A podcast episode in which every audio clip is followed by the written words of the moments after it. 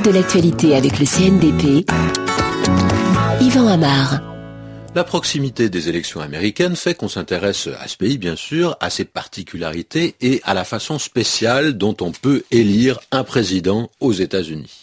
Alors on se penche sur cette campagne présidentielle Made in USA ou Made in USA. On peut entendre les deux et plus d'une fois ces jours derniers, j'ai entendu cette expression qui est une phrase assez étonnante parce que ça mêle le français et l'anglais. Oh, c'est pas si rare, hein. Et ça se comprend dans ce cas-là plus que dans d'autres cas parce qu'on va guetter les particularités américaines et essayer de les comprendre. L'expression Made in USA, ou même, bien qu'elle soit moins fréquente, l'expression Made in America, elle est familière en français. On ne la dit pas si souvent que ça, mais on la lit souvent, en particulier sur les étiquettes des produits, et cela depuis longtemps, ce qui est un signe de la puissance économique américaine, parce que ça fait des dizaines d'années que cette inscription en anglais s'est exportée un peu tout autour du monde pour préciser dans quel pays était fabriqué l'objet qui portait cette étiquette.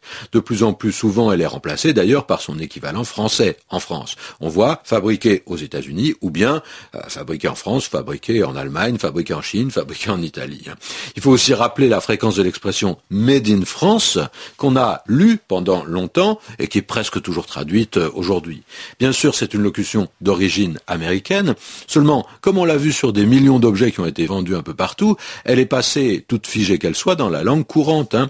Alors, on la prononce de façon presque franglaise, un Made in France, Made in France. Bon, on dit in, on dit pas un, en tout cas. Alors, avec la délocalisation industrielle, c'est-à-dire la pratique de la fabrication dans des pays où la main-d'œuvre est beaucoup moins chère, on a pris l'habitude de voir de nombreuses étiquettes qui précisent des lieux de fabrication asiatiques. Très souvent, on voit Made in China, plus d'ailleurs que fabriqué en Chine, les deux se trouvent, ça c'est sûr. Alors, Made in France a un équivalent qui est fabriqué en France. On dit fabriqué et on ne dit pas facturé. On pourrait parce que ça renvoie à une idée de fabrication, la facture. Seulement, le mot de facture a plusieurs sens en français. C'est le fait de fabriquer, mais c'est aussi euh, le papier sur lequel on va indiquer la somme à payer par la personne qui reçoit le service ou l'objet.